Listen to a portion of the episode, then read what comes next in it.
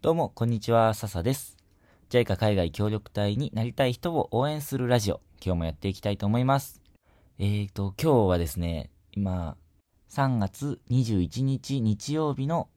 だいたい、えー夕方6時半ぐらいなんですけども、えー本日の9時から、僕は世界に飛び出す日本人っていう、えー Facebook で生中継を、生放送をする番組に出演することになってます。今ね、その準備で、プレゼンの準備でバタバタなんですけども、えーっと、今日お話しさせていただく内容は、僕が今働いているタンザニアの、えー桜女子中学校というところでやっているプロジェクトのお話をしたいなと思ってます。なんで女の子のための学校が始まったのっていうお話とか、桜女子中学校、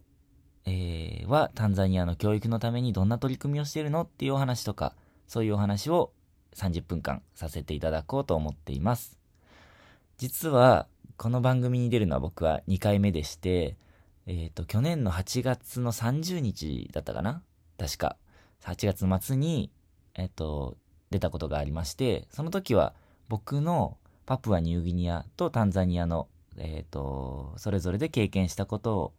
踏まえて、え僕が今どんな目標を持って、どんな夢を持って、これから進もうとしているのか、どんなことに挑戦しようとしているのかっていうお話をさせていただいたんですね。それがね、うん、むちゃくちゃ話している時も、話してても面白かったし、あと、あの、いろんな人に聞いてもらえて、で、いろんな人からコメントとかメッセージもらえて、すごく楽しかったんですね。で、えっ、と、まあ、その時は自分の、本当に自分の話をたくさんさせてもらったんですが、今回は、うちの、僕の勤めている、所属している団体の許可ももらって、で、団体の活動、うんと、タンザニアへの支援とか、桜中学での活動のお話をたくさんさせてもらうことになってます。はい。もう結構ね、今からドキドキで緊張気味なんですが、頑張ろうと思います。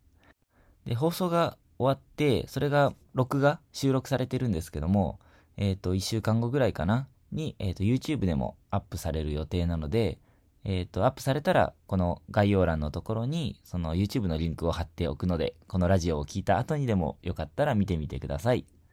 はい。ということで今日はね、宣伝だけになっちゃいましたけど、本当に最後まで聞いてくださってありがとうございました。また次回のラジオでお会いしましょ